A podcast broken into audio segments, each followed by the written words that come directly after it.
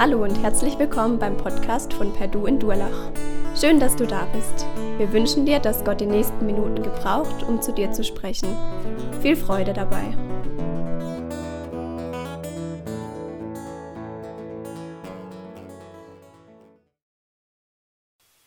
Gehört meine Sexualität mir selber, mir selbst. Ich habe angefangen, auf dieses Thema mich vorzubereiten, so früh wie schon lange nicht mehr auf eine Predigt, weil man kann es, und das ist mir auch deutlich geworden in der Vorbereitung, eigentlich nur falsch machen bei dem Thema. Die einen laufen nachher raus und sagen, ja, das Wesentliche hat er nicht gesagt. Die anderen sagen, ja, wie kann er nur so über das Thema reden, er macht ja alles kaputt oder so. Ein Buch möchte ich euch empfehlen am Anfang, was mir wirklich sehr, sehr positiv aufgefallen ist.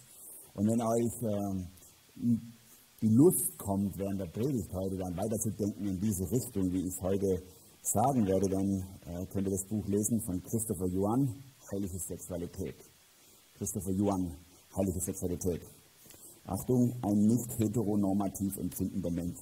Wunderbare biblische Exegese über Sexualität. Wir sind in unserer Reihe Beziehungsziele und jetzt im fünften Teil angelangt. Wir haben schon einiges miteinander angeguckt über Freundschaft, über Beziehung, über wie dies und das funktioniert oder auch nicht funktioniert. Haben schon gemerkt, es ist gar nicht so einfach mit dem Thema Beziehung und, und nun kommen wir zum vielleicht, vielleicht verletzlichsten und sensibelsten Teil dieser Reihe, unsere Sexualität. Es war vielleicht zwei Wochen her. Ich laufe bei uns zu Hause die Treppe hoch und unsere Tochter Mini läuft hinter mir. Normal läuft sie immer vor mir, aber sie läuft so hinter mir, vier Jahre alt ist sie. Und dann haut sie mir so auf den Popo und sagt, ey, Baba, sexy Erstle. Es war so ein Moment, wo ich über meine Erziehung wirklich ins Nachdenken gekommen bin. Habe gedacht, hey, also woher hat die diesen Wortschatz? Und dann reden wir als bei uns am Tisch mit den größeren Geschwistern zu offen über diese Thematik. Seitdem ist es bei uns so ein Running Gag. Heute wird sicherlich herausfordernd für manche von euch. Sicherlich auch herausfordernd offen für manche von euch. Ich möchte euch nicht verletzen in eurem Inneren und doch möchte ich so weit wie möglich offen darüber reden, weil ich glaube, dass es die Bibel tut. Gehört meine Sexualität mir selber? Die Frage, wie sie gestellt ist, äh, ist natürlich eine Fangfrage. Sie impliziert, dass wir jetzt alle sagen, nee, natürlich nicht, aber hey, wir kriegen doch genau das beigebracht. Es gehört mir. Was ich mit meinem Körper mache, ist mein Ding. Mein Bauch gehört mir. Was bei mir zu Hause hinter der Haustür läuft, ist doch mein Ding. Das geht überhaupt niemandem was an. Sex ist so intim, da hat doch keiner mir reinzureden. Ich mache, was mir wichtig ist. Und vier Gedanken möchte ich euch heute mitnehmen in dieses Thema. Wir werden uns der Frage der Sexualität nähern von unserem Sein her, von unserer Identität her. Und dann werden wir Themen anschauen wie die Göttlichkeit in der Sexualität, die Liebe in der Sexualität und dann werden wir auch Schuld und Sünde anschauen zum Schluss bei Sexualität. Fangen wir mal an mit dem ersten Gedanken. Ich habe es mal so genannt, die Frage der Identität. Ich bin nicht Sex. Ich bin nicht Sex. Ich bin ja aufgewachsen in einer sehr frommen Familie, aber auch bei uns in der Familie und gerade auch im näheren Umfeld gab es einen Haufen Leute, auch in der Kirche, in der ich aufgewachsen bin, die eine ganz andere Einstellung zur Sexualität hatten, als es ich zu Hause beigebracht bekommen habe. Ich kenne alles von äh, polyamorös, vorehelicher Sex, außerehelicher Sex, überhaupt äh, homosexuell, pädophil, alles. Menschen um mich her, mit denen ich aufgewachsen bin. Alles liebe Leute, die ich echt gern habe, die mich immer noch freuen, wenn ich sie sehe, aber mit denen ich über dieses Thema eigentlich nicht anfangen drauf zu reden. Wenn ich denen sagen würde, hey, äh, die Bibel hat ein klares Statement eigentlich zu dem, wie du deine Sexualität lebst. Und sie findet das nicht so cool, dann würden sie sagen, ja, wer bin ich denn dann? Ich bin doch bisexuell. Ich bin doch homosexuell. Ich bin doch polyamorös. Und ich glaube, das ist die große Lüge unserer Zeit, dass wir darauf reingefallen sind. Wir sind das, was wir tun. Die frühe Psychologie, wir werden nachher noch drauf kommen, hat das transportiert in so einen extremen Flügel des Feminismus, ist es dann eingeflossen und ist dann über Judith Butler und Co. in unsere Gender-Ideologie, die wir heute haben, äh, ist es da aufgepoppt. Und nun wird es auch politisch umgesetzt. Du bist, was du tust. Du bist, wie du dich verhältst oder wie du dich fühlst. Wir werden reduziert auf unsere Geschlechtlichkeit, wir werden reduziert auf unsere sexuelle Orientierung. Wer bin ich? Das ist die entscheidende Frage, die wir uns als Menschen stellen. Wer bin ich eigentlich? Was ist meine Identität? Was ist meine Essenz? Innen drin.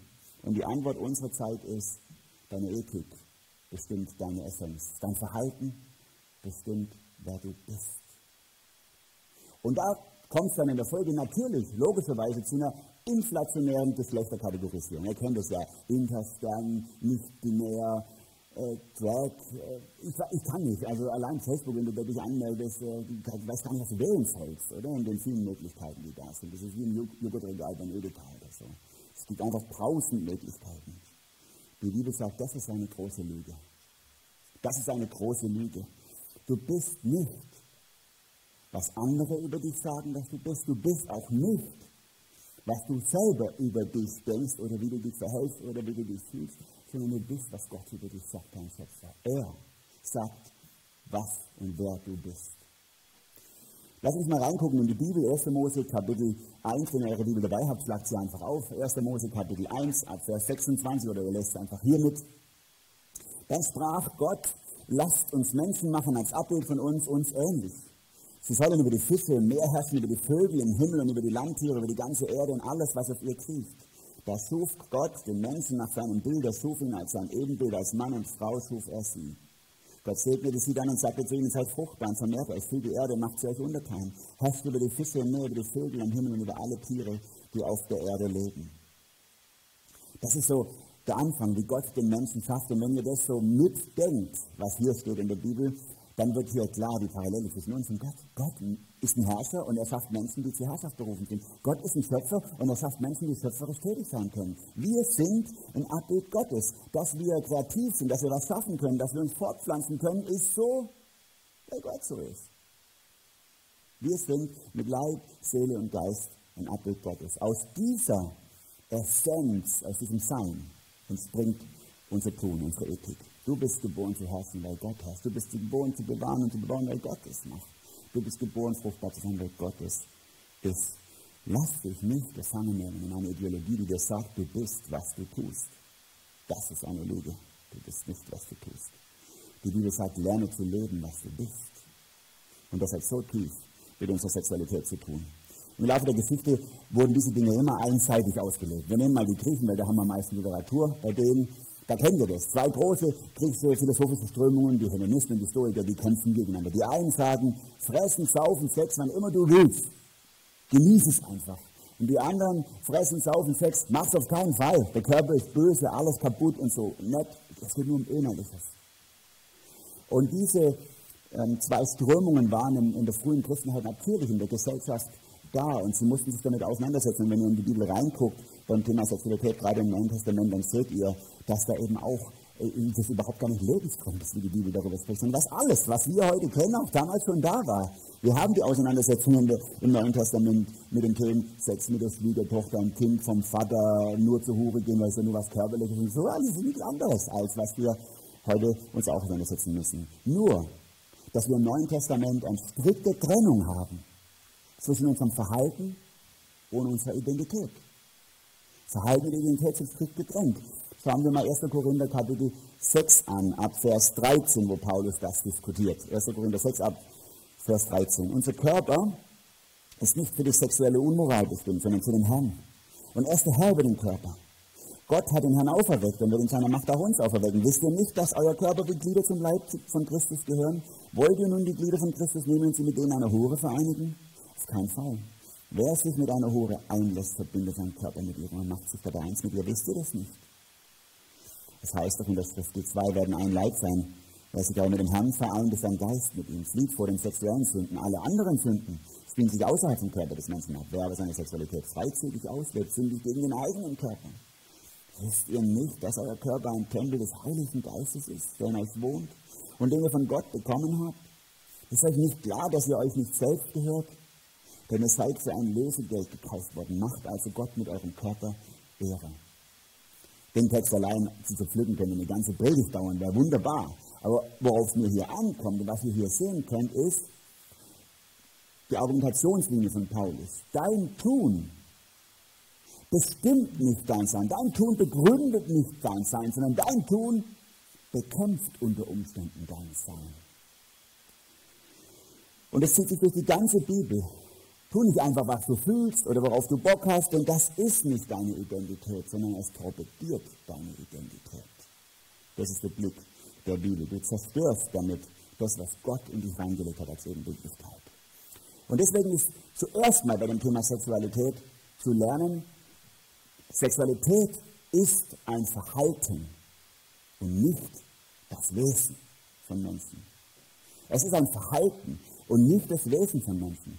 Erst Mitte des 18. Jahrhunderts über Sigmund Freud und Co. ist in der modernen Psychologie diese Lüge reingekommen, indem sie angefangen haben, Menschen zu kategorisieren in Dinge wie Homosexualität und Heterosexualität. Riesenlüge. Lehnt diese Kategorien ab. Wir brauchen keine Kategorien, um uns einzu, äh, einzusortieren lassen. Ich bin nicht heterosexuell, ich bin ein Abbild Gottes. Und schon gar nicht ist alles gut, nur weil jemand heterosexuell ist. Never ever. Streich das euch Denken. Unser Auftrag als Abbilder Gottes ist, werde, was du bist. Wenn wir aber diese von Gott uns verliehene Identität, unsere Essenz verleugnen und ablehnen und etwas anderes sein wollen, was wir eigentlich nicht sind, dann bekämpfen wir nicht nur uns selber, sondern dann beginnen wir einen Krieg gegen Gott, unseren Schöpfer, und sagen, das, was du über mich aussagst, ist eine Lüge, ist ein Putzversuch. Und das macht die Beziehung zu Gott kaputt und zerstört am Ende auch uns selber. Das ist Römer 1, die Diskussion, die Paulus führt. Es zerstört den Menschen selber, wenn er sich gegen Gott auflehnt, der ihm sagt, wer er ist. Ich bin nicht Sex. Ich bin nicht, was ich tue. Der zweite Gedanke, der daraus folgt, ist das Thema, was hat Gott in meinem Sex zu suchen? Ich will göttlichen Sex. Vielleicht kennt ihr das, ihr guckt irgendeinen Film und dann gibt es die Sexszene und da liegen Mann und Frau erschöpft nebeneinander am Schluss. Natürlich sind sie nicht verheiratet miteinander, ist logisch, weil dann kann es ja nicht schön gewesen sein, wenn sie verheiratet gewesen wären. Und dann sagt sie so zu ihm, ja, das war wirklich göttlich. Das war wirklich göttlich. Wir haben so diese Redewendung vom göttlichen Sex oder dass etwas total göttlich ist.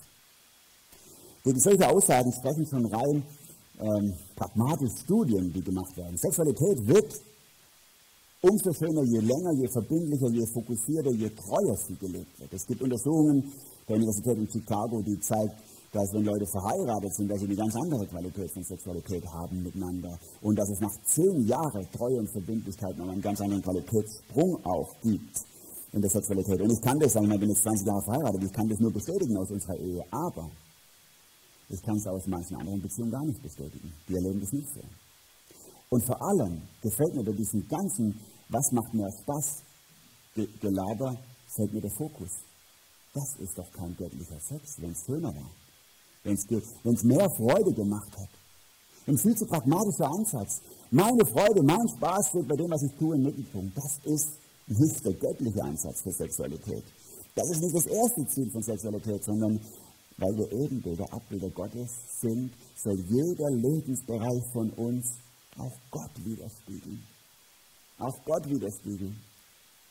Ich nehme nochmal diese Verse, die wir gerade hatten in 1. Korinther Kapitel 6, mal nur Vers 13 und Vers 19 rausgegriffen.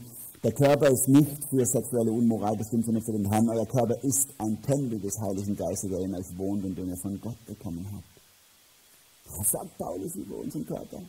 Unser Körper ist ein Ort der Anbetung. Das ist die Stätte, wo du deinem Gott opferst.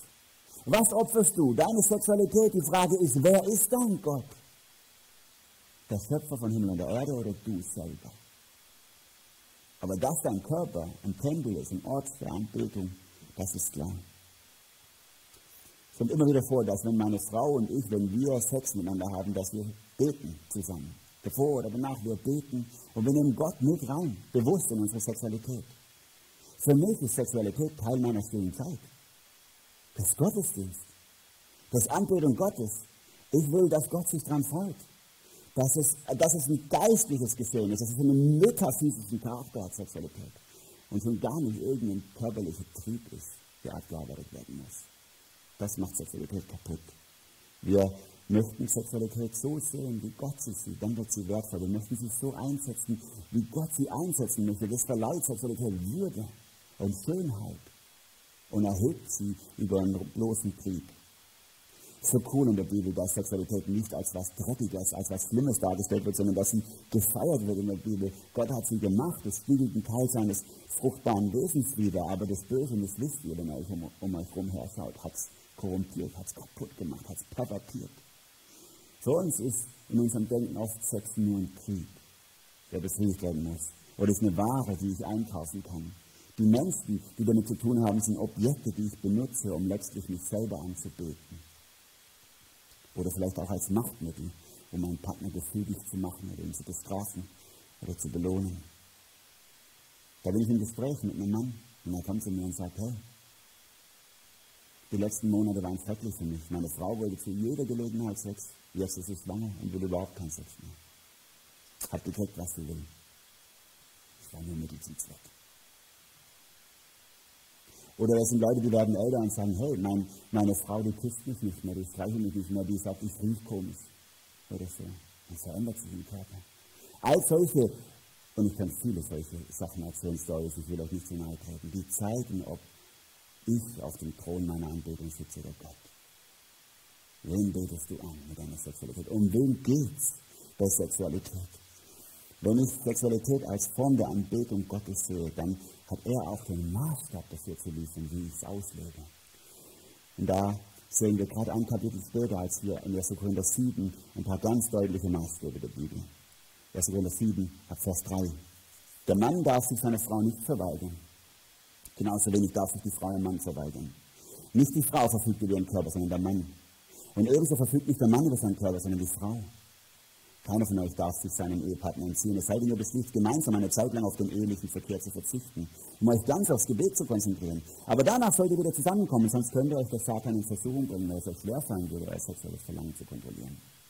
Merkt ihr den Duktus dieses Textes? Es geht um den anderen. Ich diene mit meiner Sexualität. Ich hole mir nicht, was ich brauche. Und damit lebe ich mit dieser Einstellung ein Abbild Gottes. Wenn ich Sexualität verschenke an meinen Ehepartner, ist es eine Verherrlichung Gottes. Ihr lieben Männer, ihr lieben Frauen, wenn ihr euch eurem Ehepartner hingibt, auch wenn ihr euch nicht danach fühlt, dass er die Lüge unserer Zeit tut, was du fühlst, auch wenn ihr euch nicht danach fühlt, feiert ihr im Gottesdienst. Gott wird verherrlicht.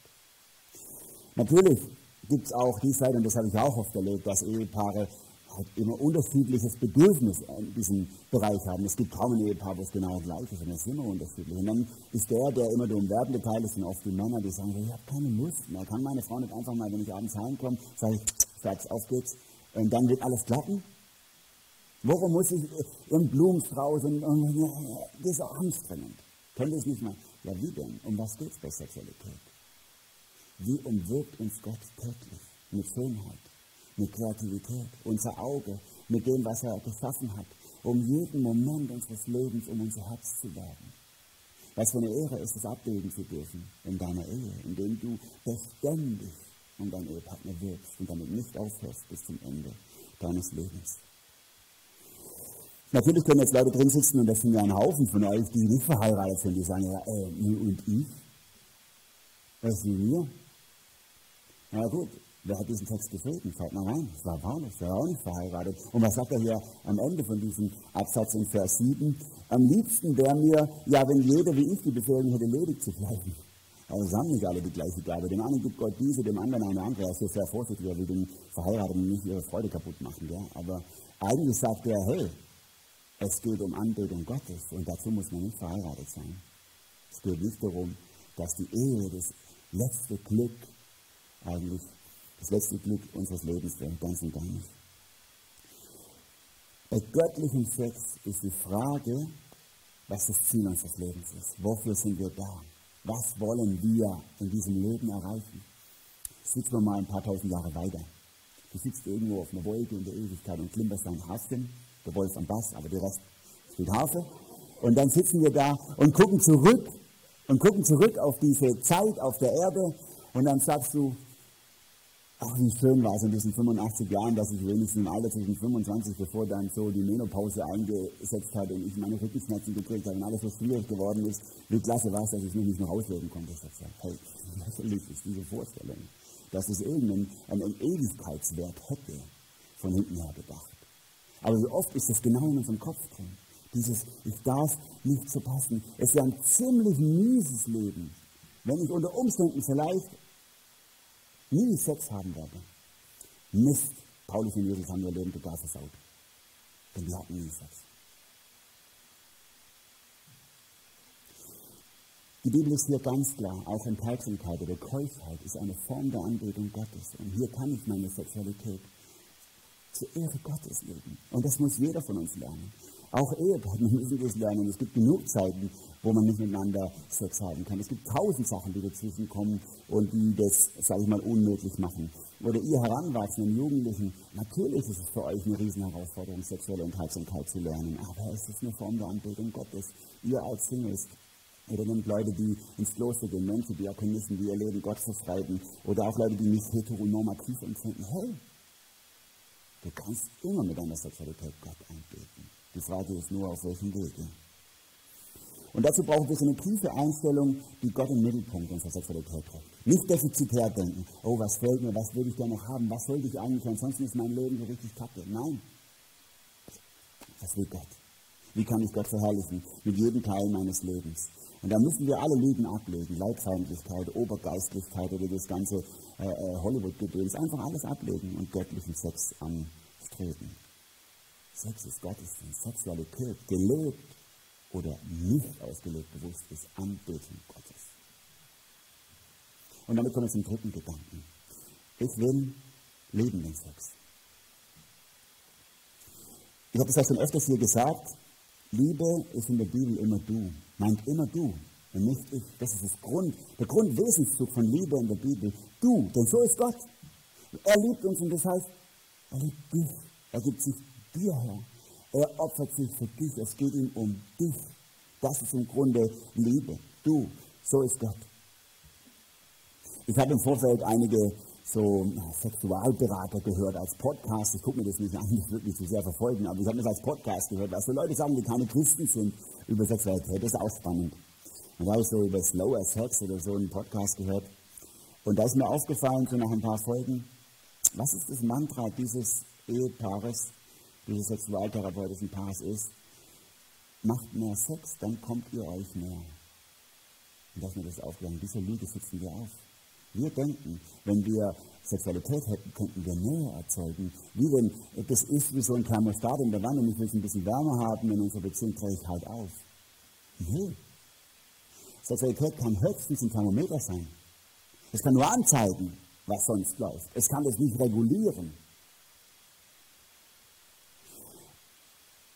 Das Bemühen um Einheit, um Freundschaft, um Zuneigung, um Respekt, einander zu gewinnen, sich einander hinzugeben, das spiegelt sich wieder in eurer Sexualität. Und dann wird es auch für eine ganzheitliche Leib, Seele und Geisterfahrung, wenn wir es auf göttliche Art und Weise machen, eben liebevoll. Wenn wir zurückgehen ins erste Mosebuch und sehen, wie Adam zum ersten Mal seine nackige Eva sieht, witzig, ne? Da steht sie vor dem Gott, nach dem Herrn stehen sie eben im Adamskostüm, ne? er nackig, sie nackig, und er guckt sie an Schaut mal, was er sagt, 1. Mose 2, ab Vers 23. Er jubelt über sie. Sie ist genau wie ich. Mach mal Augen auf, die ist doch nicht wie du. Oder? Sie ist doch komplett anders. Nein, sie ist genau wie ich. Sie gehört zu mir. Sie ist ein Stück von mir. Sie soll, und jetzt kommt dieser hebräische Begriff hier, Isha heißen. Isha, das ist das hebräische Wort für Frau. Denn sie kommt vom Is, der Mann. Also er benutzt auch ein Wort, was fast das gleiche Wort ist, nur die weibliche Form davon. Aus diesem Grund verlässt ein Mann seinen Vater und seine Mutter, verbindet sich mit seiner Frau und wird völlig eins mit ihr. Der Mann und seine Frau waren nackt, aber sie trennten sich nicht voneinander. Er jubelt über sie, er guckt sie an und sagt, endlich, endlich jemand, der ist wie ich.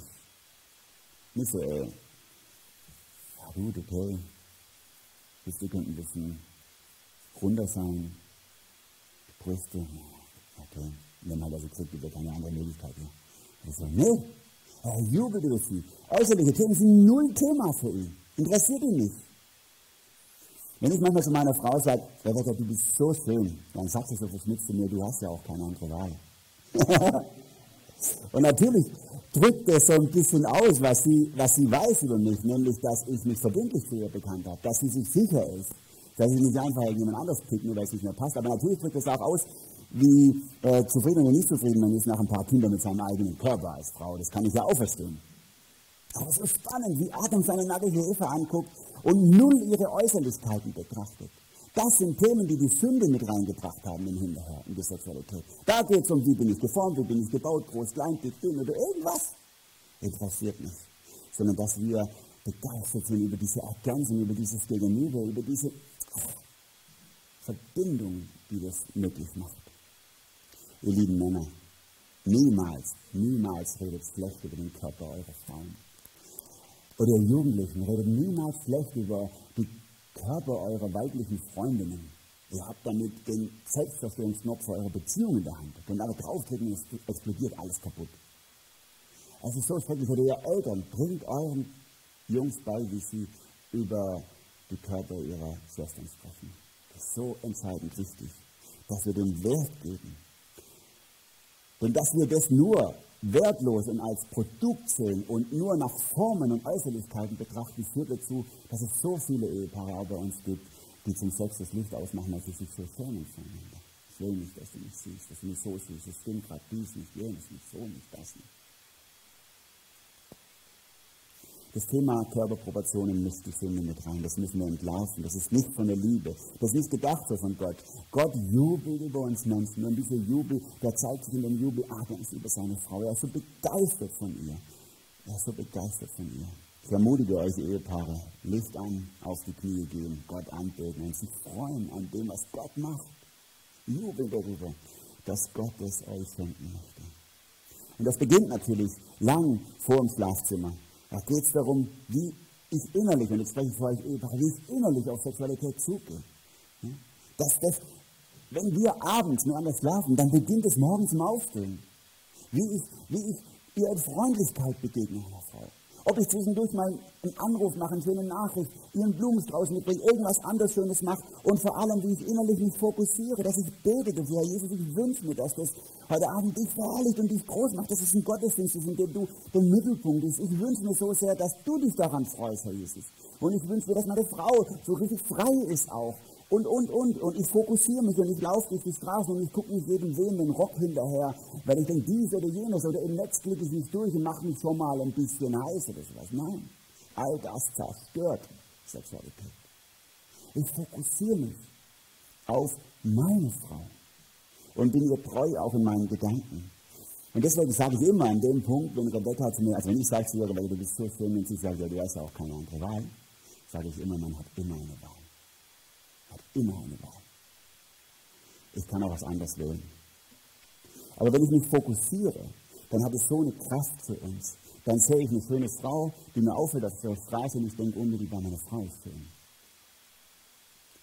Das bringt meine Gedanken in die richtige Richtung. Natürlich steht es total in Diskrepanz zu unserer Umwelt.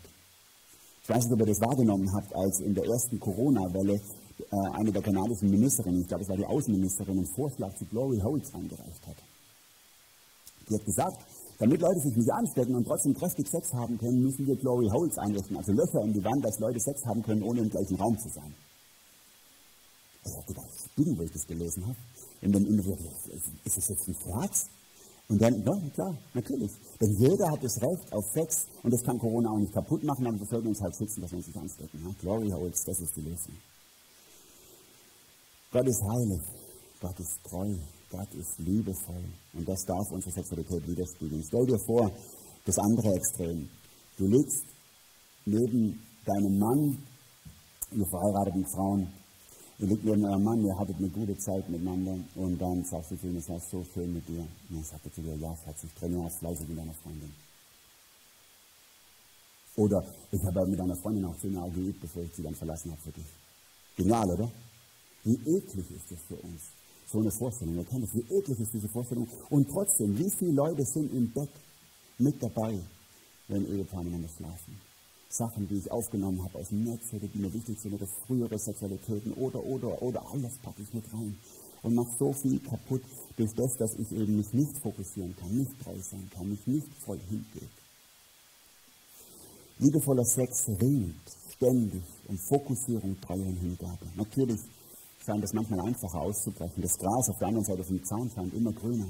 Aber wenn das Gras auf der anderen Seite vom Zaun grüner scheint, weil man sich dafür nicht bemühen müsste, dann hilft es nicht drüber zu steigen und das zu genießen, sondern dann hilft den eigenen Rasen zu bewässern und zu mähen und sich darum zu kümmern, dass der grünt.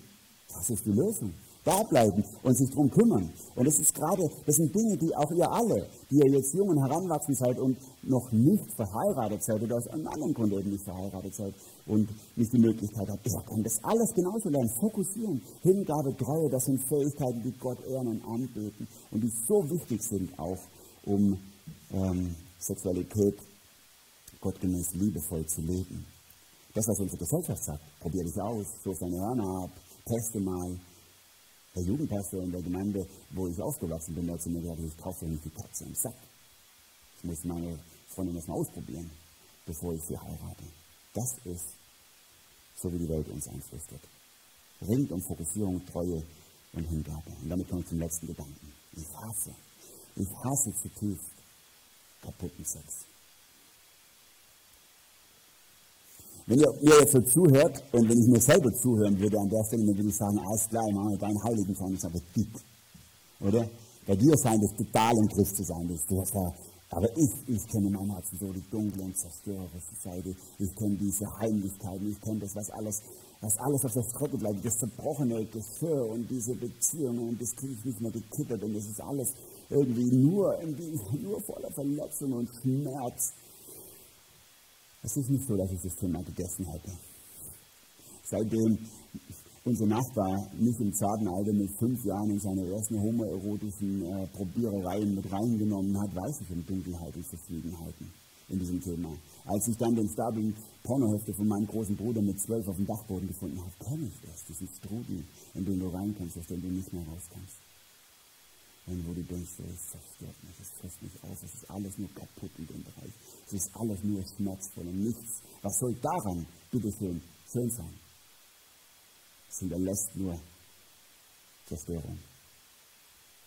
Und ich weiß durch das jetzt als Pastor, als Jugendpastor ganz viel, durch die Gespräche mit euch, mit vielen von euch, weiß ich, wie vielen von euch es so geht, unendlich viel, kennen die zerstörerische, destruktive Kraft. Gerade weil Sexualität uns so ganzheitlich berührt, nach Leib, Seele und Geist, und es eben nicht nur was Körperliches ist, drückt es die Gottesebenbildlichkeit eben auch so krass aus und macht uns so verletzlich. Es ist für verhexte Glücksmomente, aber auch für tiefste, zerstörerische, kaputte Momente verantwortlich.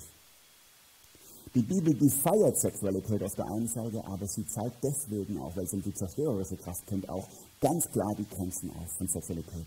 Die Grundregel ist, verherrlicht Gott mit eurem Leib.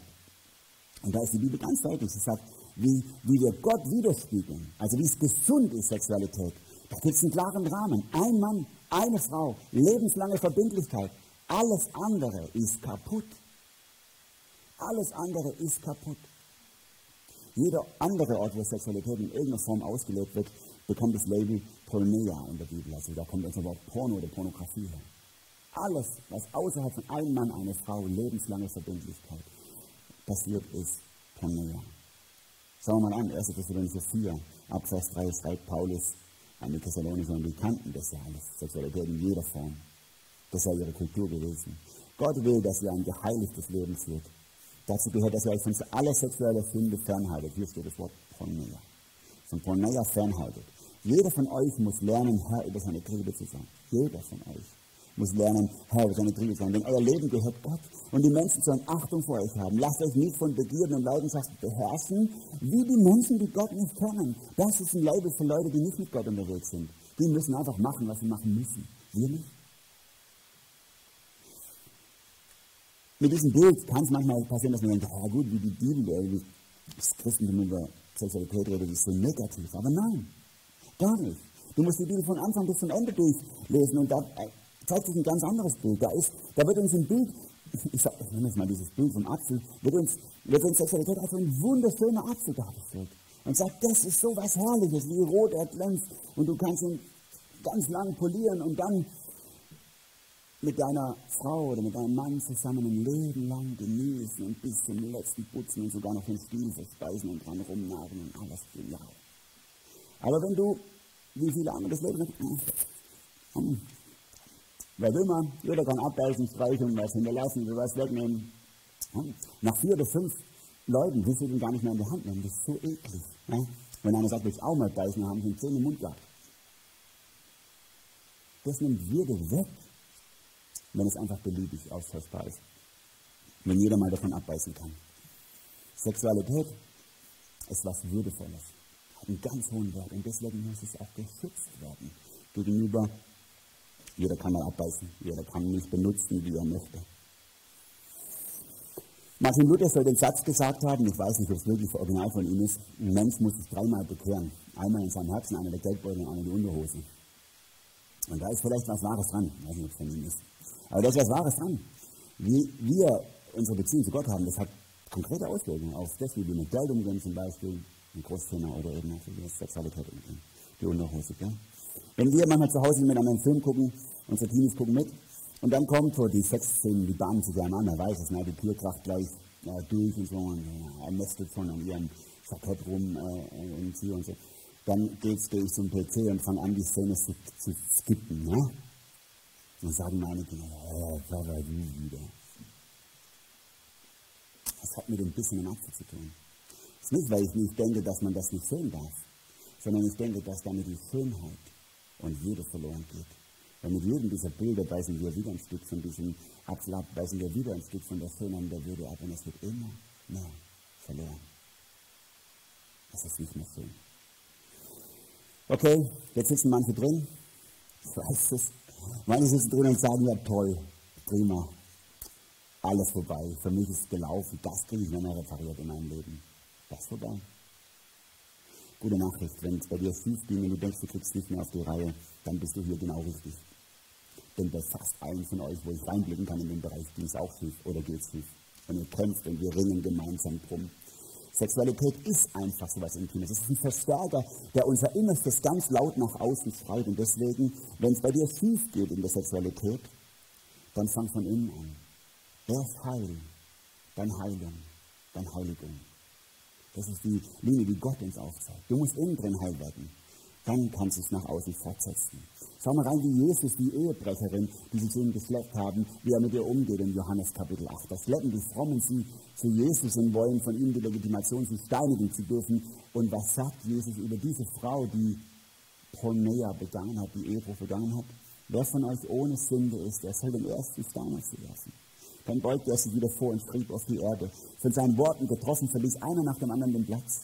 Die Ältesten unter ihnen gingen als Erste. Zuletzt war Jesus allein mit der Frau, die immer noch da stand, wo ihre Ankläger sie hingestellt hatten. Er richtete sich auf, wo sind sie geblieben, fragte er. Die Frau hat dich keiner verurteilt. Nein, Herr, keiner, antwortete sie. Da sagte Jesus, ich verurteile dich auch nicht. Du darfst gehen. Von jetzt an nicht mehr.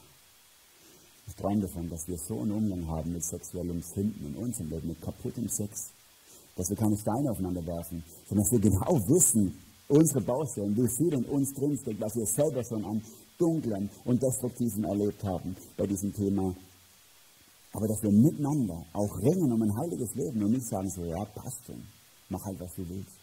Wie es sich anfühlt, dann ist gut. Nee. Sondern dass wir ringen um ein heiliges Leben, das eben Gott widerspiegelt, das Gott verherrlicht.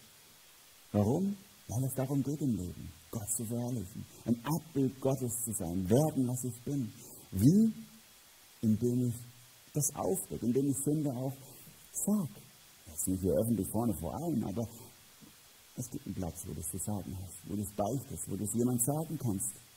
Und dass du es dann lernst loszulassen, Stück für Stück. 1. Johannes Kapitel 1, Vers 9 schreibt es Johannes dann einige Jahrzehnte später. Wenn wir unsere Sünden bekennen, erweist Gott sich als treu und gerecht. Er vergibt uns unsere Sünden, reinigt uns von allem Unrecht, das wir begangen haben. Das ist so cool. Ich kann immer neu anfangen bei Gott. Jeden Moment kannst du neu anfangen. Es gibt nicht diesen Moment, wo Gott sagt, so, das war jetzt eins zu viel. Jetzt vorbei. Jetzt hast du Füße. Du musst das ganze Leben lang so leben. Nein. Es gibt immer diesen Neuanfang bei Gott. Der Apfel kann immer wieder hergestellt werden bei ihm und du kannst wieder die Würde und die Schönheit von Sexualität in deinem Leben leben. Du sagst dir vielleicht, aber ich stecke so tief drin, bei mir ist der ganze Apfel abgebissen, abgebissen, nur noch Apfelputzen. Es ist für mich, es fühlt sich so an, wie wenn ich das wäre.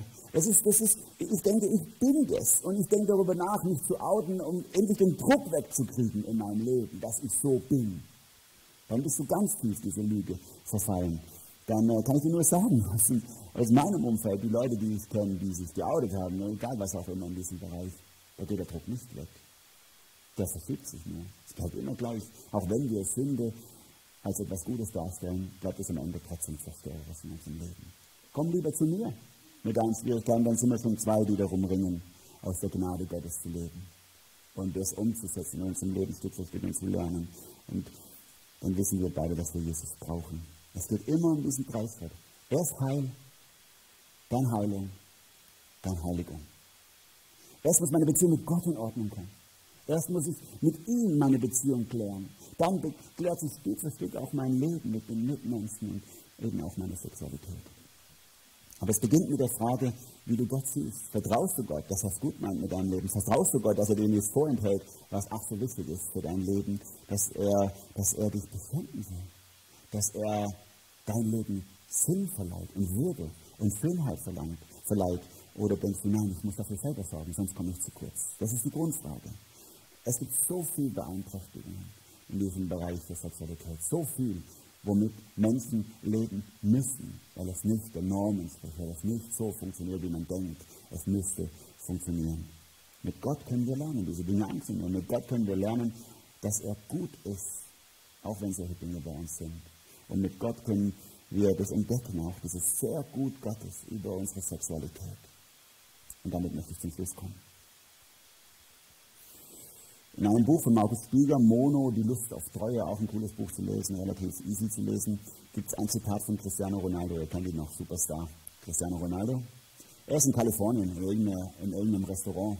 Er spricht mit der Kellnerin und es gibt nur dieses eine Zitat. You, me, fuck, fuck. Das drückt, also keiner kann es eigentlich besser auf den Punkt bringen, wie unsere Zeit über Sexualität bringt, äh, denkt als Cristiano Ronaldo. You, me, fuck, fuck. Null Werdemaßstab, null Hemmung, nur Triebbefriedigung. Der Unterschied zwischen Jesus und auch Paulus und den Frommen seiner Zeit ist so eklatant, wenn wir in die Bibel reingucken beim Thema Sexualität. Jesus und auch Paulus haben sexuelle Enthaltung gelebt als Singles ihr Leben lang. Ihr Leben lang. Und haben nie das gesagt, ja, mein Leben gelingt nicht, weil ich das nicht habe und haben so positiv trotzdem über Sexualität gesprochen, haben ermutigt dazu, das zur Ehre Gottes auszuleben, auszuleben und hatten überhaupt keine Scheu, sich mit Leuten abzugeben, die gefallen waren im bei denen kaputt war Sex, Ehebrecher, was auch immer, Huren, egal was. Die haben überhaupt keine Berührungsängste damit gehabt und haben sie nicht vorverurteilt, aber sie haben mit ihnen gemeinsam um klare Maßstäbe gerungen. Immer wieder diese Frage, dann geh zu ihm nicht mehr. Dann hört er mit auf. Dann bring dein Leben in Ordnung. Dann fang jetzt damit an, wenn es bisher schief ging. Das ist immer wieder der Maßstab, der die Ehre Gottes sucht bei Sexualität.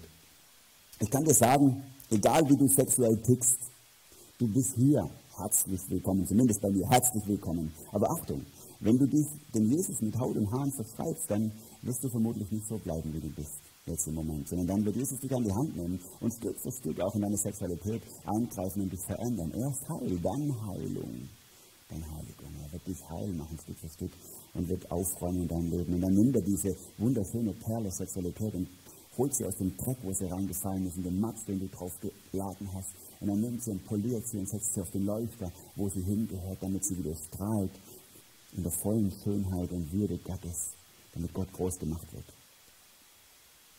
Die Antwort auf die Frage der Predigt, gehört meine Sexualität mir selber? Weiß ich nicht, wie ich beantworten soll.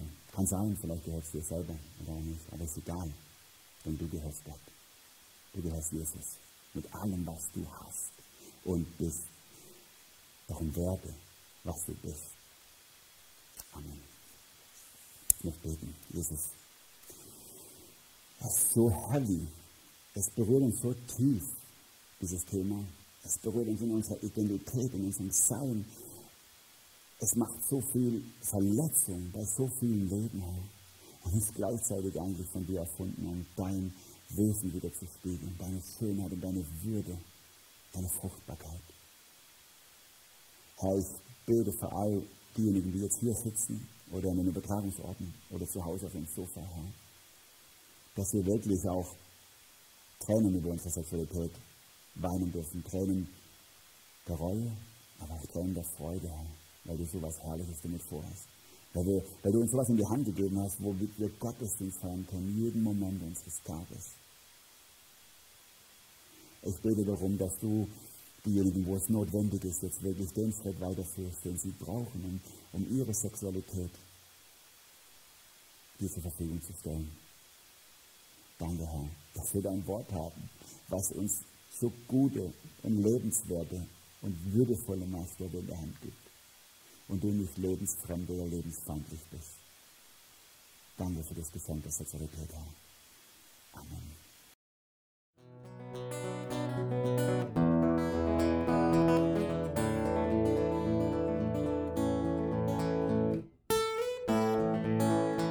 Wir hoffen, der Podcast hat dir weitergeholfen.